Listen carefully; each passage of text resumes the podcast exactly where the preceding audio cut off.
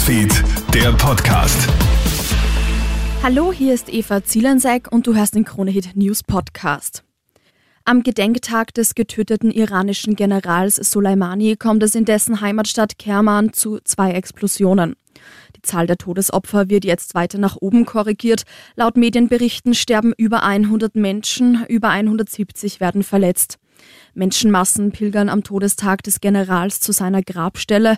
In einem live im Staatsfernsehen übertragenen Ausschnitt sind ein Knall und Schreie zu hören. Der Vizegouverneur der Stadt spricht von einer Terrorattacke.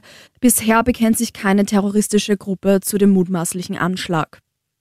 Die Hochwassersituation in Deutschland ist auch weiter angespannt. Der deutsche Wetterdienst erwartet neue Regenfälle in den bisher bereits gebeutelten Gebieten. Bestehende Dauerregenwarnungen werden bis Samstag verlängert, neue Warnungen sollen folgen. Besonders betroffen sind Gebiete im Westen und in der Mitte Deutschlands. Seit Tagen kämpfen dort die Einsatzkräfte gegen die Wassermassen an.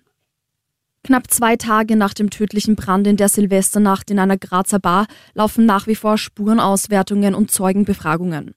Die Brandursache dürfte wohl erst in den nächsten Tagen feststehen. Eine 21-Jährige kommt in den Flammen ums Leben. Jetzt liegt das Obduktionsergebnis vor. Die Frau ist an einer Rauchgasvergiftung gestorben. Zahlreiche Menschen werden bei dem Feuer verletzt.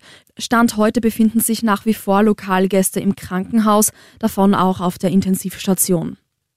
Das dritte Springen der Vierschanzentournee in Innsbruck ist zu Ende. Der Sieg geht heute an Österreicher Jan Hörl. Platz drei belegt Michael Heiböck. Die Windbedingungen machen es den Sportlern heute nicht einfach. Favorit Stefan Kraft muss beispielsweise wegen des Windes knapp 20 Minuten warten, bis er schließlich springen kann. Er landet auf Platz sechs. Vielen Dank fürs Zuhören. Das war dein News Update. Ich wünsche dir noch einen schönen Tag. Krone Hits, Newsfeed, der Podcast.